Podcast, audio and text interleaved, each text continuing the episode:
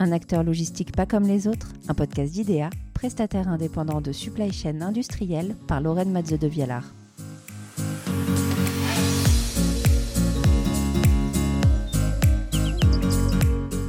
Durabilité, collaboration et performance, des atouts devenus essentiels pour accompagner le développement des entreprises industrielles. C'est justement l'ambition qui anime au quotidien le groupe coopératif IDEA, prestataire en supply chain industrielle. Quels moyens mettre en œuvre pour co-construire des solutions responsables et répondre aux défis d'aujourd'hui et de demain? C'est ce que vous allez découvrir dans cette première saison de podcast autour d'un acteur logistique pas comme les autres. Bonne écoute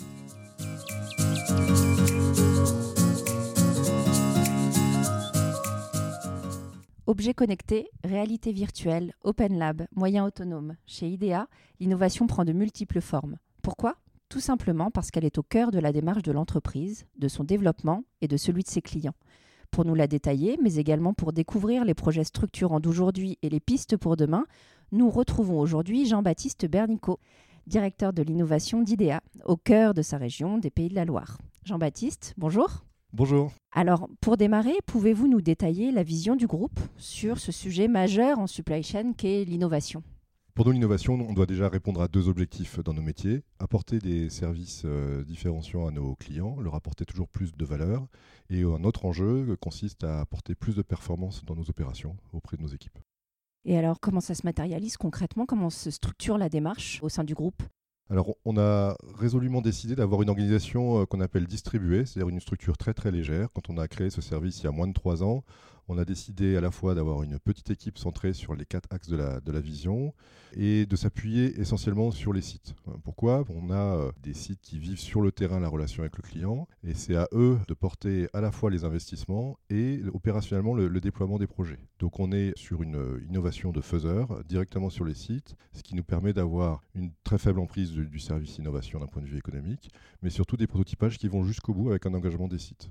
Et alors cette notion de collaboration, de partenariat, finalement, elle est au cœur de la démarche. Qu'est-ce qu'elle vous apporte? Alors, dans nos métiers, on a vraiment cette dimension de partenariat qui est importante parce qu'on a trois composantes importantes. À la fois la, richesse des feuilles de route de nos clients, qui sont des industriels majeurs avec des ambitions extraordinaires dans les transformations usines du futur. Donc, se couper de cette richesse-là, ce serait dommage. Donc, on confronte nos feuilles de route entre la nôtre et les leurs et ça nous donne beaucoup d'inspiration.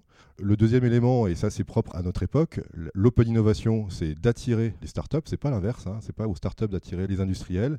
Et on considère qu'on doit être attractif en leur permettant à la fois d'avoir une vision qui est lisible pour eux, de savoir pourquoi euh, IDEA les contacte, et que lorsqu'on lance des projets, on a une relation de partenariat plus que de client-fournisseur qui, qui, va dans la durée, puisqu'au-delà des prototypages, on enchaîne sur des partenariats, puisque l'avantage d'avoir 50 de sites différents, on peut se projeter sur le long terme.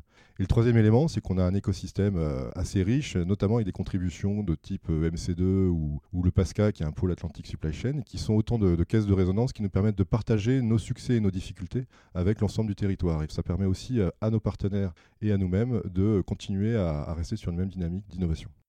Alors du coup, là, on est un peu curieux, mais euh, est-ce que vous pouvez nous parler de quelques projets euh, en cours, passés ou à venir?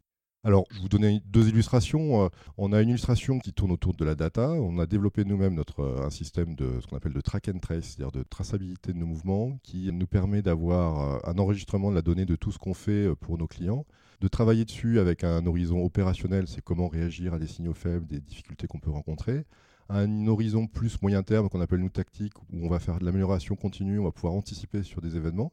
Et puis à niveau stratégique, demain renforcé par des opportunités de type traitement d'intelligence artificielle, euh, de pouvoir faire du prédictif auprès de nos clients. Donc on a un axe data qui est en train de se structurer très fort et qui est vraiment euh, majeur pour nous.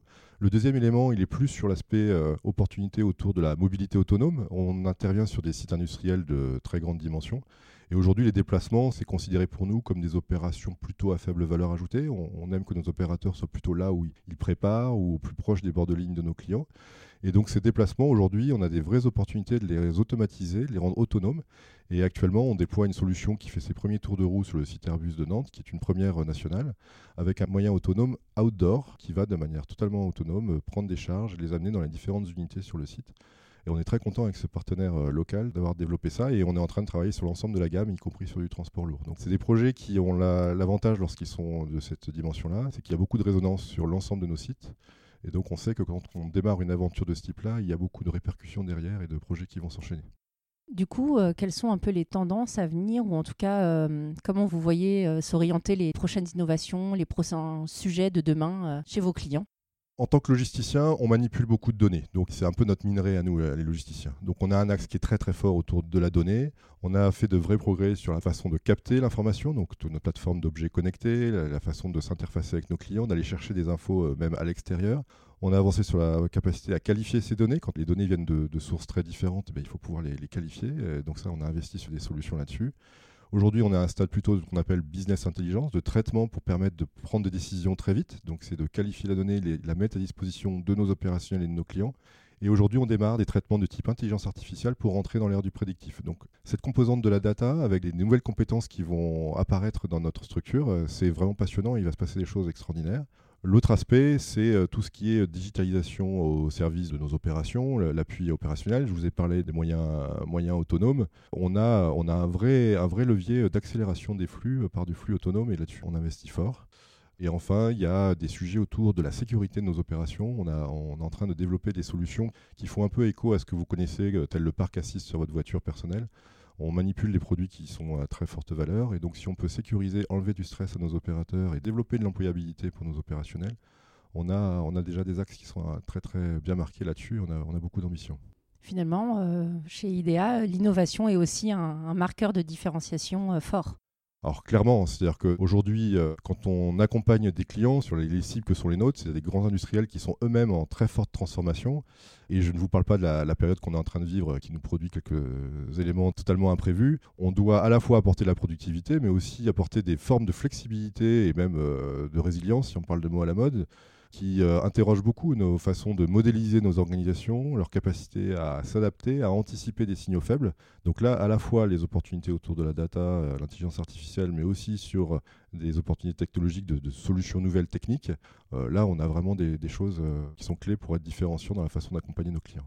Eh bien, on suivra de très près tous ces projets, toutes ces évolutions. Jean-Baptiste, merci de nous avoir expliqué ce qu'est l'innovation chez IDEA. Et puis à très vite pour le troisième épisode sur la RSE. Au revoir. Merci, bonne journée.